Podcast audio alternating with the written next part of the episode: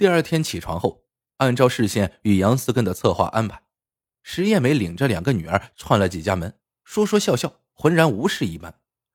直到太阳将要落山时，她才来到公婆家，说朱训平昨夜出去喝酒，一直没有回来。朱训平的父母当即让另外几个儿子到亲戚朋友家去找。当各路人马半夜回来一无所获后，石艳梅突然放声大哭，说：“朱训平如果有个三长两短，他也不准备活了。”朱训平的父母虽然心里着急，但根本不会相信儿子会一去不归。此刻见儿媳哭天嚎地，忍不住的斥责说：“你好什么？”训平他又没得罪过谁，平白无故的，人家害他干啥？老人这么一说，众人都觉得在理，纷纷安慰劝说石艳美。石艳美趁势装出一副痛不欲生的样子，哭着离开了婆家。到了第三天，朱训平的母亲首先沉不住气了，她有一种不祥的预感。这时，乡邻们都知道朱训平失踪的事情。也纷纷加入了寻找的行列。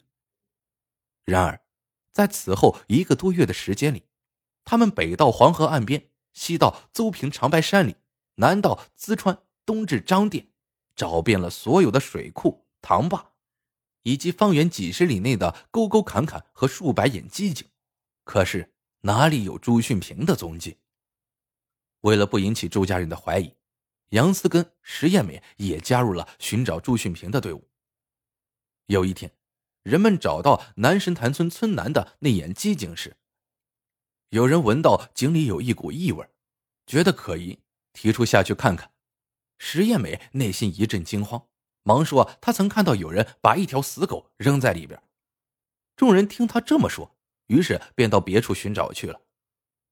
当初在策划杀害朱训平时，杨思跟石艳美有一个最大的心愿，就是让朱训平的尸体永远不见天日。只有这样，他们暴露的可能性才最小。因此，在把人们成功引开后，石艳美几乎欣喜若狂。次日，他专程跑到杨思根的住处，把这一消息告诉了他。杨思根高兴的手舞足蹈，再次向石艳美发誓：“只要你跟了我，就是让我上刀山下火海，我也心甘情愿。”然而，他们刚刚高兴了两个月。紧张的心情刚刚松弛了一下，朱训平的尸体还是被浇灌小麦地的农民们从井里打捞了上来。随即，邹平县公安局立案侦查了，石艳美、杨思根顿时陷入了巨大的恐慌之中。在朱训平安葬后的第三天，杨思根就迫不及待的找到石艳美，坚决要携她出逃，但石艳美放心不下两个孩子，没有同意。杨思根着急的说：“咱总不能在这里等死呀！等什么死？只要你咬紧牙关不说，这个案子他们找谁破去？”石艳美的一番话使杨思根放下了心。两人又计谋了一番后，石艳美突然问杨思根道：“思根，假如你暴露了，会不会出卖我？”“我绝不出卖你，要抵命就让我一个人去抵。”杨思根回答的斩钉截铁，石艳美一头扑到他的怀里，说道：“四根，你放心，如果老天爷果真不成全我们，我就一辈子为你守节，永不嫁人。”杨思根感动的落下了眼泪，他紧紧抱着石艳美，再一次发誓说：“如果我们都暴露了，就让我一个人承担下来，咱们这辈子做不成夫妻。”下辈子再做。你要是出了事，我就挣钱抚养两个孩子，让他们过得比谁都好。但经过慎重考虑，石艳美还是把杨思根提出的出逃计划作为逃避法律制裁的重要方法之一。他俩商定，一旦朱家人或公安局察觉到他们杀害朱训平的秘密，就立即逃走。当然，石艳美手里虽然有几个钱。但是要过逃亡生活还远远不够，他只好动员杨思根想点办法。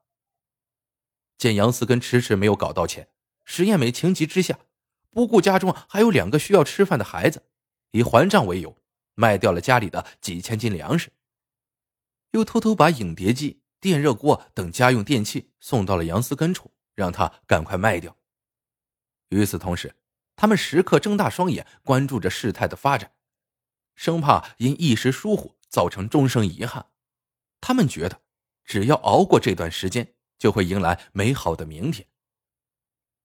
在朱训平的尸体被发现以后，由于朱母一直在儿媳家陪住，石艳美和杨思根的苟合不得不有所收敛，但他们两个仍然每隔六七天就会设法见上一次，而相互发誓则成了他们每次见面的一项重要内容。有一次发誓时，为了表示自己的诚意和决心，杨思根咬破手指，把血滴到了酒杯里一饮而下，感动的石艳美泪如雨下。跟着也饮下了一杯血酒。然而，大限一旦降临，数十次的信誓旦旦能经受住考验吗？一九九八年五月二十六日，邹平县公安局拘传了石艳美。开始，他还是百般抵赖，拒不承认。但在刑侦人员的凌厉攻势下，他的精神防线最终崩溃了。坦白罪行以前，石艳美也想到了他与杨思根共同发过的誓言。但他知道自己一旦承担下全部责任，势必会受到法律严惩，甚至以命抵罪。左思右想，他无情的把杨思根抛了出来。为了减轻乃至推脱自己的罪责，他在供出杨思根的同时，几乎把自己洗刷的一干二净。他说他是受了杨思根的引诱胁迫，才不得不委身于他，并因为极力规劝阻止杨思根杀人。多次遭到杨思根的恐吓和打骂，他极力装扮成一个应该得到同情和保护的受害者。为了使自己的表演更加逼真，在交代罪行时，他始终涕泗横流，多次痛哭失声。至于杨思根，他根本就不担心，他坚信肯为他上刀山下火海的这个男人一定会一人承担杀人的责任，绝不会出卖他的。但石艳美的如意算盘。打错了。次日，杨思根被从家中抓捕以后，还没等到公安局，在车上他就交代了自己的杀人罪行。不过，杨思根在交代时，把主要罪责都推到了石艳美身上。他说，杀害朱训平是在石艳美的女色诱惑以及威逼的情况下做出的糊涂事无意中成了石艳美这个蛇蝎女人的工具。面对杨石二人的百般狡辩。刑侦人员利用确凿的证据揭露了他们犯罪事实真相，把他们送上了庄严的法庭。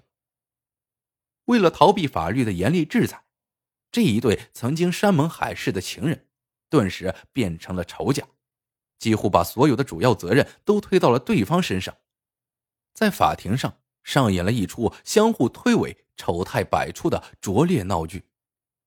法院只相信事实。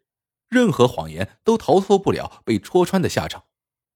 经过审理，滨州地区中级人民法院作出一审判决，判处杨思根死刑，剥夺政治权利终身；判处石艳美无期徒刑，剥夺政治权利终身。穷途末路，杨思根、石艳美都向山东省高级人民法院提出上诉。这对当初那么情深似海、是为对方献身的情人。此时竟然幡然大悟，都妄图以牺牲对方来达到逃避法律制裁的目的。山东省高级人民法院经过审理，最终依法作出了驳回上诉、维持原判的终审裁定。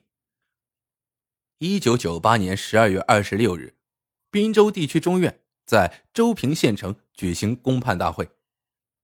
一声枪响，杨思根那条罪恶的生命结束了。而婚外寻情、力令智婚的石艳美，则将在大强电网内品尝着自酿的苦酒，度过漫漫余生。铁的事实告诉人们：谁违背了道德、法律，谁践踏了人人都需要恪守的社会准则，谁就要自食其果，自取灭亡。